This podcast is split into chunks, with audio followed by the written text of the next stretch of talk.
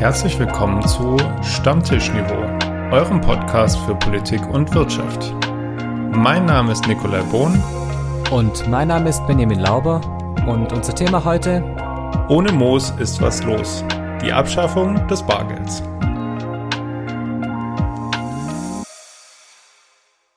Moin Lauber. Grüß Gott, Bohn. Willst du gleich anfangen, mal unser Rätsel von letztem Mal aufzulösen? Aber natürlich, ich glaube, dass da manche schon ganz äh, eifrig warten, was die Auflösung des Rätsels ist. Ich sag's nochmal kurz, einfach, dass wir nochmal wissen, um, um was es ging.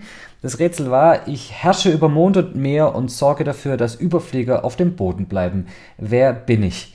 Und die Antwort ist selbstverständlich die Gravitationskraft.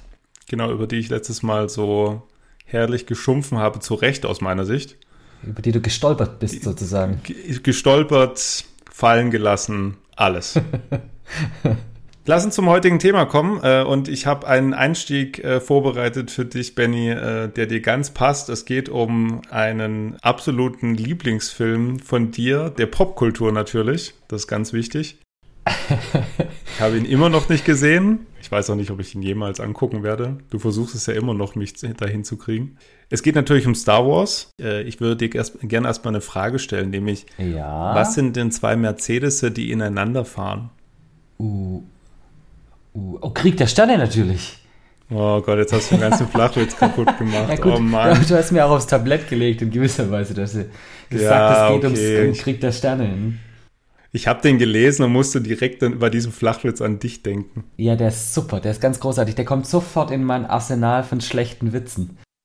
Oh Gott, deine Kurse, deine Klasse werden dich jetzt schon hassen. Nein, sie werden dich hassen, weil du hast mir den Witz jetzt gerade erzählt. Wegen dir ist der wieder, ist der bei mir aktiv. Ja, okay, gut. Damit habe ich kein Problem. Hast du eine Ahnung, wie viel äh, der dieser Star, also Krieg der Sterne?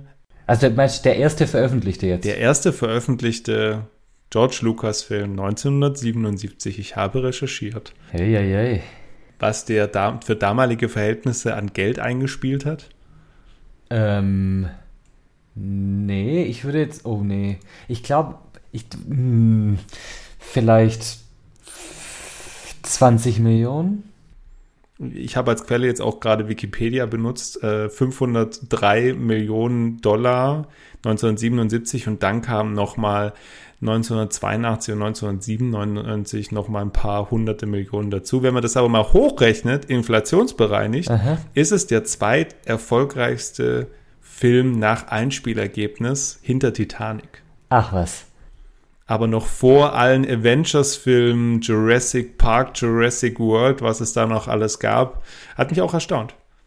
Gut, wobei man ja durchaus sagen muss, du hast ja gerade erwähnt, den Film, der kam ja mehrfach in die Kinos. Also von daher ist es vielleicht, der Vergleich ein bisschen, hinkt vielleicht ein bisschen, weil Titanic gab es halt einmal, die ist halt einmal untergegangen. Ist richtig. Also man, man sieht es immer wieder häufiger pro Jahr in irgendwelchen Privat-TV-Sendern, wie die dann doch jedes Mal wieder untergeht und man sich jedes Mal nach drei Stunden fragt, geht sie jetzt unter, geht sie nicht unter? Man weiß es. Komm zurück. Komm zurück.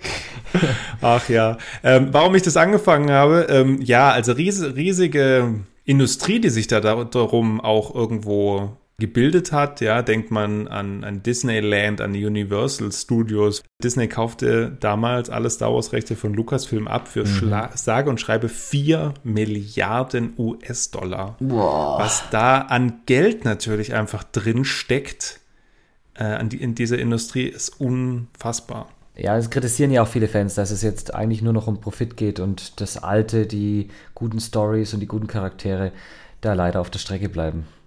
Du als absoluter Star Wars-Experte, gibt es eigentlich eine Währung in den, in den Star Wars-Filmen? Ja, natürlich. Es gibt sogar mehrere Währungen, wenn man es genau nimmt. Dann erklär mal bitte. Also es gibt die Credits, aber die waren unterschiedlich, je nachdem zu welchem Zeitpunkt. Es gab, ich glaube, die republikanischen Credits und dann gab es die oh, Konföderationscredits oder sowas gab es, glaube ich, noch. Und dann gab es aber auch noch in den Outer Rims, in einem gewissen Bereich, gab es eine spezielle Währung. Also es gab da ganz verschiedene. Übrigens, ich weiß nicht, ob das, ob bei deiner Recherche, das, ob du darüber gestolpert bist, aber wie viel Dollar ist ein Credit wert? 42. Ich habe keine Ahnung. 42 wieder. Nein, äh, 4 Dollar. das hat mir jemand umgerechnet.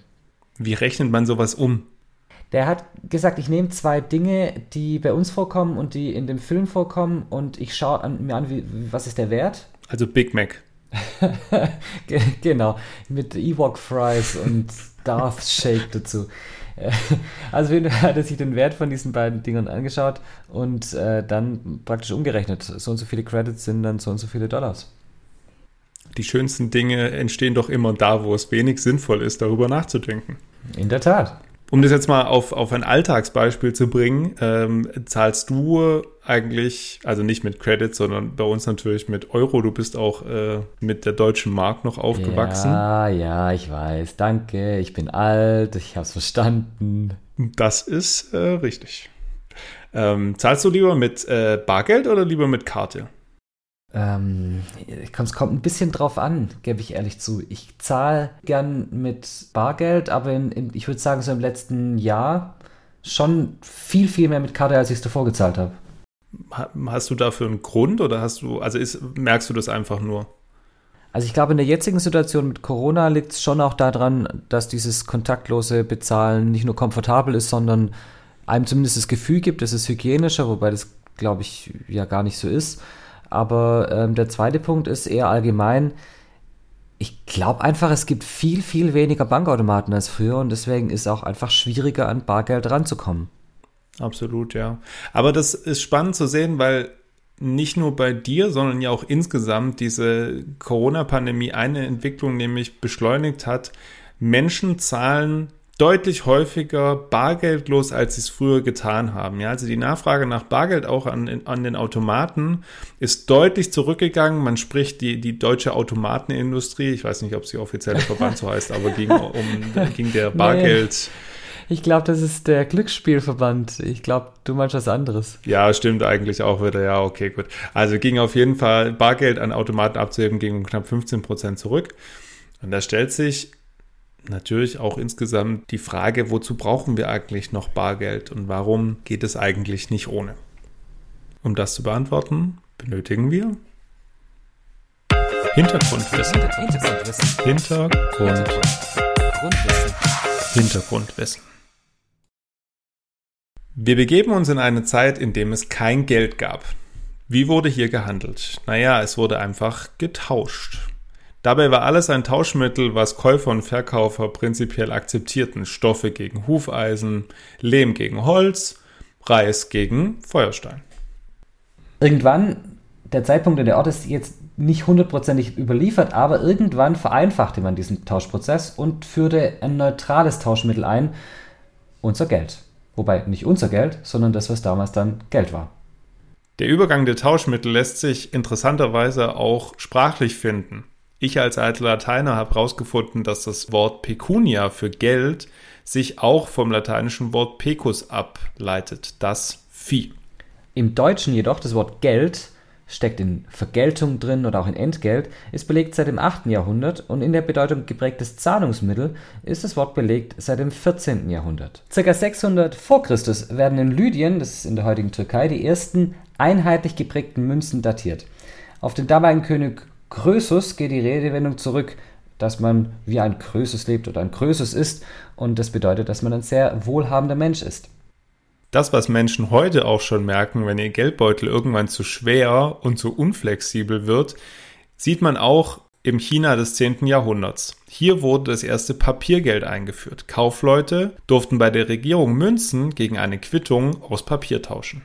Im 13. und 14. Jahrhundert wiederum wurde der Handel zwischen verschiedenen Ländern immer größer und damit auch die Notwendigkeit, Geld tauschen zu wollen. Und in diesem Zuge entstanden dann Bankhäuser. Der Ansatz war, du zahlst dein Geld bei uns ein und wenn du es in einem anderen Land benötigst, zahlt dir unser befreundetes Bankhaus dein Geld in anderer Währung aus. So entstand dann das sogenannte Buchgeld, das heißt Geld, welches auf einem Konto zur Bezahlung zur Verfügung steht, also quasi in einem Buch aufgeschrieben ist. Wir unterscheiden also zwei grundsätzliche Formen. Bargeld und Buchgeld.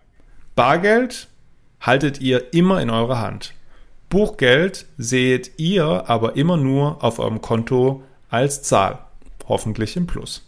Manche fühlen sich mit Bargeld nach wie vor wohler, manche haben aber nie Bargeld in der Tasche. Was spricht also nun für bzw. gegen die Abschaffung des Bargelds? Und das führt uns direkt an unseren Stammtisch, an dem wir uns so wohlfühlen. Und am Stammtisch geht es darum, dass wir was austauschen? Meinung. Meinung. Anfang 2019 wurde der 500-Euro-Schein von der Europäischen Zentralbank abgeschafft. Er ist zwar weiterhin gültiges Zahlungsmittel, aber er wird nicht mehr ausgegeben und bei Banken eingezogen.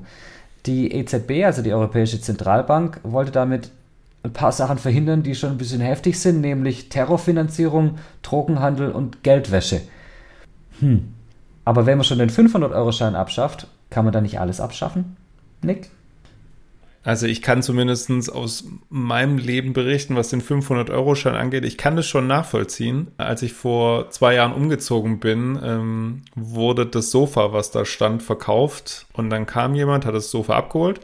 Und soll, wir wollten 500 Euro für dieses Sofa haben. Ja, das war noch knapp die Hälfte von dem, was es ursprünglich gekostet hat. Und er kam, legte uns einen 500-Euro-Schein auf den Tisch und meinte, stimmt's. Und als er gegangen ist, haben wir erstmal das Ding gegens Licht gehalten und geguckt, okay, ist der echt? Dann sind wir sofort eine Minute später zur nächsten Bank, haben versucht, den einzuzahlen, dass wir auch wirklich sicher sein können, dass das Ding echt ist. Also, wir wollten dem Typ gar nichts böse unterstellen, ja, aber es war schon so, es hatte einen Hauch von Verbotenem, diesen Schein, den ich, glaube ich, so noch nie in der Hand hatte, einfach hinzulegen und zu sagen, da, zack, 500 Euro. Aber Nick, du willst ja wohl nicht sagen, dass jeder, jeder Euroschein, den du von irgendjemandem kriegst, äh, den Hauch des Verbotenen an sich hat. Nein, auf, auf gar keinen Fall. Aber die, der Hauptgrund für die Abschaffung des 500-Euro-Scheins war ja wirklich eben die Kriminalität, die dahinter steckt. Ja, auch wenn man das jetzt mal aus Arbeitgeber, Arbeitnehmersicht sieht, auch viele Schwarzarbeiter werden bar bezahlt, auch sicherlich mit großen Scheinen, ja, weil je größere Scheine man hat, desto weniger braucht man von denen. Und äh, dadurch fallen natürlich keine Steuern an, der Staat verliert Geld und so auch ja, wenn ich jetzt mit einem, ich laufe jetzt ja nicht, ich bin noch nie mit einem 500-Euro-Schein rumgelaufen, ja, aber ich meine, da kommt man natürlich auch schneller ran, als an irgendwie Buchgeld, was dann auf dem Konto liegt. Naja, also zumindest der Taschendieb, der klassische, der in der Fußgängerzone auf dich lauert. Aber die großen Fische sind ja heute nicht mehr die Taschendiebe, sondern die großen Fische sind die Steuerhinterzieher, das sind die Oasen in Panama und Fidschi und wo sie auch immer liegen. Und ähm, alles, was mit Bitcoins gemacht wird. Also da liegen ja eigentlich ja wirklich die großen Kriminalitätsherde. Um größer gedacht werden, auch die internationale Gemeinschaft muss natürlich danach schauen, dass sie da nicht versucht, Tür und Tor zu öffnen, beziehungsweise die Türen, die offen sind, einfach zu schließen, wie eben hier Fidschi äh, und sonst Panama und so weiter. Also lassen wir das Bargeld doch? Nee, also das, das auf gar keinen Fall. Also ich, ich sehe die großen Vorteile meines Kontos und dessen, dessen Buchführung. Also ich bin ja auch einer, der selber ein Haushaltsbuch führt. Natürlich mit einer Excel-Tabelle, mit was sonst. Natürlich. Natürlich. Und das bietet mir natürlich viele Möglichkeiten. Ich habe eine Aufstellung, wann ich wo was gekauft habe. Ja, also wenn ich jetzt einkaufen gehe, dann weiß ich, ah, okay, ich weiß zwar nicht 100%, was ich dort gekauft habe, aber ich weiß, ich habe für Lebensmittel so und so viel Euro ausgegeben. Ich habe für meine Versicherung das und das ausgegeben. Ich habe für mein Auto das und das aufgegeben. Und das bieten ja auch mittlerweile auch viele Anbieter an, die, da kann man sein Konto dann rein integrieren. Das macht es dann automatisch. Und dadurch habe ich natürlich eine Aufstellung, dass ich nicht zu viel Geld am Ende des Monats ausgebe oder weiß, ah, okay, du hast das und das angespart, okay, dann kann ich das jetzt irgendwie investieren, auf die Seite legen oder ähnliches das ist zwar richtig, dass du da eine Übersicht hast und das ist ja auch Transparenz, aber nicht nur du siehst dann, was du ausgibst und für was du das ausgibst. Und das ist dann wiederum was, wo ich persönlich durchaus meine Probleme damit habe. Denn theoretisch ist es dann möglich, wenn es kein Bargeld mehr gibt, sondern alles nur noch über die Online-Konten läuft, dass eine Bank ein komplettes Finanzprofil von dir hat und alles weiß, sowohl Empfänger als auch ähm, wenn du was kriegst von irgendjemand, Verwendungszweck, was du kaufst, wie viel du von irgendwas kaufst und darf das auch, und das passiert dir jetzt schon, wir unterschreiben das, zumindest die meisten, wenn sie die Einwilligung nicht gut durchlesen, ähm, unterschreiben, dass die Banken daraus auch Analysedaten erheben dürfen und das sogar mit ihren Partnern teilen. Und da sind wir dann, finde ich, in einem Überwachungsbereich, der schon massiv ist. Wobei ich, also ich persönlich habe kein Problem damit, wenn jetzt meine Bank weiß, dass ich regelmäßig zum XY-Markt nach Hintertupfingen gehe. Womit ich ein Problem habe, und das zum Beispiel führt es auch weit über das hinaus, aber womit ich zum Beispiel ein deutliches Problem habe, ist dann irgendwie so Sammelkarten oder so, so Payback, Deutschlandkarte oder so, wo ja wirklich ganz genau aufgezählt wird nochmal, was ich wo, wann, wie gekauft habe, ja. Also wenn jetzt dann die Abbuchung von, weiß ich nicht, Edeka Markt, schieß mich tot, kommt, dann ist es ja jetzt nichts, wo die Bank sagt, ah, okay, der Bohnen hat jetzt äh, Waschmittel im Wert von gekauft und von deren der Marke, sondern es ist einfach nur, ja, okay, er geht da regelmäßig hin. Und da sage ich, das ist dann für mich so ein guter Kompromiss zwischen dem, was ich wirklich preisgeben will und dem, was ich da preisgebe. Echt? Also ich bin, ich finde, das machst du da ein bisschen zu einfach. Wenn du jetzt mal anschaust, angenommen, du kaufst jetzt äh, in, den, in einem halben Jahr, ich sage jetzt mal, sechs, sieben Mal was bei einer Online-Apotheke ein und du hast unterschrieben, dass deine Bank das mit ihren Partnern teilen darf, auch den Verwendungszweck. Und äh, ein Partner ist zum Beispiel deine Krankenversicherung und die Krankenversicherung sagt dann, ah, mh, hm, oh, mh, hm, der Boden, jetzt hat er mehr bei der Apotheke eingekauft, vielleicht ist er ja krank, oh, dann ist Risiko größer. Und dann setzt die Krankenkasse plötzlich deine Beträge hoch. Also solche Sachen, das ist zwar nichts, was jetzt schon passiert, aber was, was durchaus ja dann eine Möglichkeit ist. Und ich sag's nochmal, das ist dann eine Überwachung von uns Bürgern, die, die mir zu weit geht, viel, viel, viel zu weit geht. Ich, also ich verstehe deine Sorgen absolut. Das Beispiel mit der Krankenkasse würde ich jetzt ehrlich gesagt nicht so ganz zählen lassen. Vorteil ist, die gesetzliche Krankenversicherung hat ja immer den gleichen prozentualen Ansatz, äh, Anteil, ja, am, am Bruttogehalt, ja, das, was Arbeitgeber, Arbeitnehmern zahlen. Von dem her kann ich da jetzt ja auch gar nicht irgendwie wegen meines Risikos oder so hochgestuft oder runtergestuft werden. Ist ja nicht wie bei einer Autoversicherung oder so. Aber bei der Lebensversicherung schon, zum Beispiel. Jetzt könnten wir das Fass aufmachen, ob es heutzutage noch sinnvoll ist, Lebensversicherungen abzuschließen, aber das würde weit über die Folge dieses Podcasts hinausführen. Es, es treiben ja Menschen mit Geld einfach auch Schindlude, ja. Also wenn du allein auch das Fälschungsaufkommen siehst, die Deutsche Bundesbank veröffentlicht das Anfang jedes Jahres, was sie an Falschgeld rausgezogen haben. Ja. Und es ist ja wirklich brutal. 2020 hat die Deutsche Bundesbank allein schon wieder 2,9 Millionen Euro Falschgeld aus dem Verkehr gezogen. Und das Witzige ist ja, nicht mal die großen Scheine werden da so häufig gefälscht, sondern ganz normale, also wie wir jetzt auch wahrscheinlich in unserem regelmäßigen Alltag ausgeben, nämlich 10 und 20 Euro Scheine trotz der Sicherheitsmerkmale, trotz allem, was da kommt, ja. Und ähm, also man muss halt, man muss wie immer eine Waage finden. Aber Nick, da müssen wir es doch ein bisschen ins Verhältnis setzen zu dem, wie viel Geld im Umlauf ist. Also 2,9 Millionen hört sich jetzt erstmal extrem viel an, aber im Vergleich zu dem, was als Geld im Umlauf ist, ist es ja Nasenwasser. Also jedes, jede Steuerhinterziehung ist da ein größeres Problem als das Falschgeld, das im Umlauf ist. Also wir müssen das schon so ein bisschen im Verhältnis sehen. Aber ich möchte noch mal kurz auf dieses Thema Datenschutz eingehen, weil mir das echt unglaublich wichtig ist. Äh, Thema Facebook, Thema Google, Thema Apple. Die ganzen Firmen gehen jetzt groß rein, auch in das Online-Bezahlen mit zum Teil eigenen Währungen. Und das machen die nicht, wenn es da nichts zu holen gäbe. Und das, was es zu holen gibt, sind unsere Daten, weil das ist das, was, da kann man Profit machen heutzutage damit. Und wir geben unsere persönlichen Informationen raus, als ob es nichts wäre. Und glaube nicht, dass es gut ist. Das ist der Anfang von der Welt, von der George Orwell-Welt 1984. Und wir fragen uns dann irgendwann, wie wir da angekommen sind. Und ich kann es dir genau sagen, indem wir zum Beispiel das Bargeld abschaffen. Ist auch spannend, wie wir immer zwischendurch so ein paar Filmtipps, Buchtipps so ganz, ganz subtil, subtil einstreuen. Ja. George Orwell habe ich tatsächlich im Sommer gelesen. Großartiges Buch, aber schon ähm, ja beängstigend. Mhm. Was mich aber trotzdem nicht auf deine Seite bringt, auf die dunkle Seite der Macht. Oh, jetzt ähm, aber.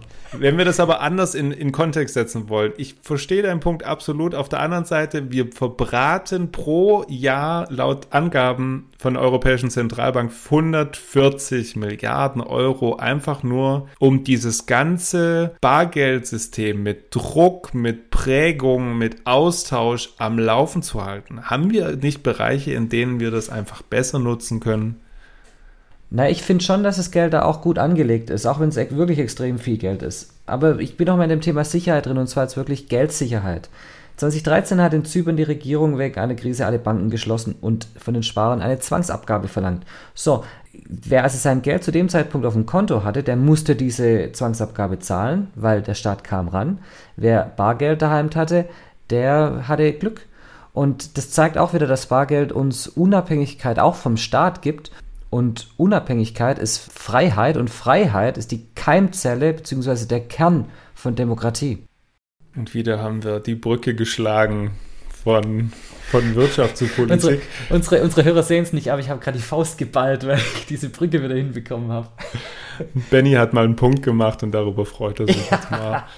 Das ist, ist okay. Das vielleicht noch kurz als Vertiefung am, zum Ende unserer, unserer Meinungsdiskussion hier, ähm, dass auch immer wieder die These aufkommt, dass die Europäische Zentralbank genau das jetzt vorantreibt, das Bargeld abzuschaffen, nämlich, dass die Banken irgendwann Negativzinsen auf Buchgeld erheben könnten. Das heißt, vielleicht nochmal kurz als Erklärung, im Normalfall kriegt man ja Zinsen für das Geld, was man als Buchgeld auf dem Konto hat. Ja, mittlerweile ist es ziemlich wenig. Auf Tagesgeldkonten kriegt man im besten Fall gerade noch 0,2 Prozent pro Jahr und dass dann Banken irgendwann Negativzinsen einführen können. Das heißt, man zahlt für das Geld, was man auf seinem Konto liegen hat. Und auch da ist wiederum Bargeld meiner Meinung nach eine Sicherheit dagegen, denn ich könnte ja theoretisch das ganze Geld einfach vom Konto runternehmen und die Bank hätte nichts davon. Und pack's unter die Matratze, ganz klassisch. Deswegen habe ich jetzt trotzdem nicht die Angst, dass ich jetzt morgen oder heute Abend noch zu meiner Bank rennen muss, um meine kompletten Konten leer zu räumen, inklusive den auf den Fidschi-Inseln. Was bleibt für dich heute von unserer, von deinem Punkt?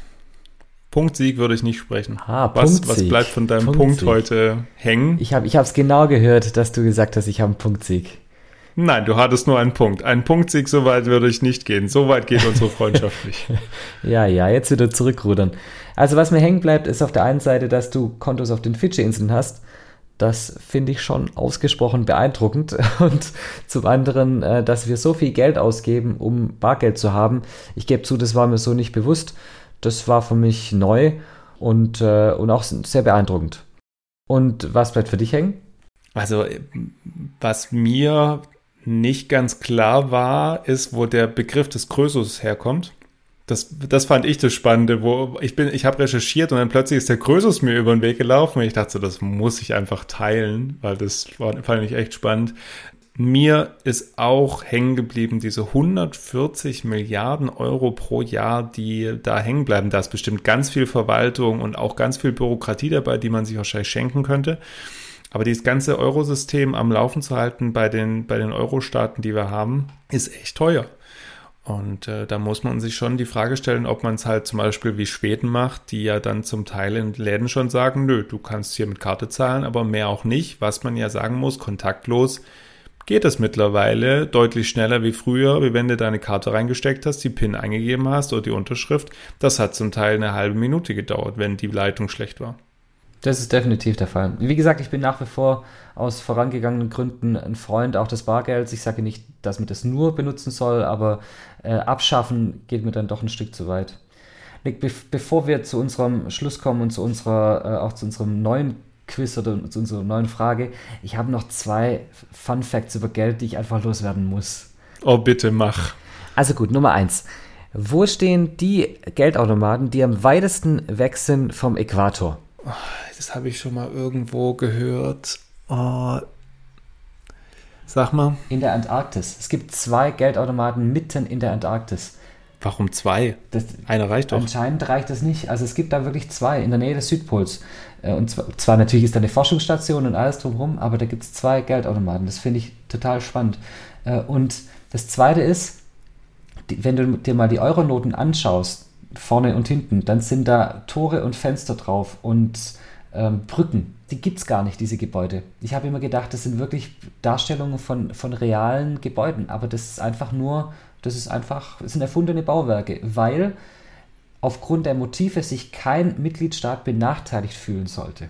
Oh, schön. Kompromissdemokratie EU. Das fand ich gut. Das wollte ich noch loswerden. Ich hätte jetzt nichts gegen ein äh, Bildnis des Kolosseums gehabt. Ich bin ein großer Fan vom Kolosseum. Ja, das hätte auch gut draufgepasst. Ja, ne? Aber dann hätte man wahrscheinlich Italien wieder bevorzugt. Und dann hätten die Griechen gesagt, wir haben auch alte Steine. Stimmt. Und das war's bei Stammtischniveau. Und wir freuen uns nach wie vor über Feedback. Wir freuen uns über Themenvorschläge, über unsere E-Mail-Adresse. Stammtischniveau at gmail.com. Wenn wir schon bei ähm, Italien sind, zum Abschluss des Rätsels des heutigen Tages. Früher war ich Chef der Europäischen Zentralbank, doch mittlerweile bin ich der 30. italienische Ministerpräsident seit 1945. Wer bin ich? Vielen Dank fürs Zuhören und bis zum nächsten Mal. Bis zum nächsten Mal. Macht's gut. Tschüss.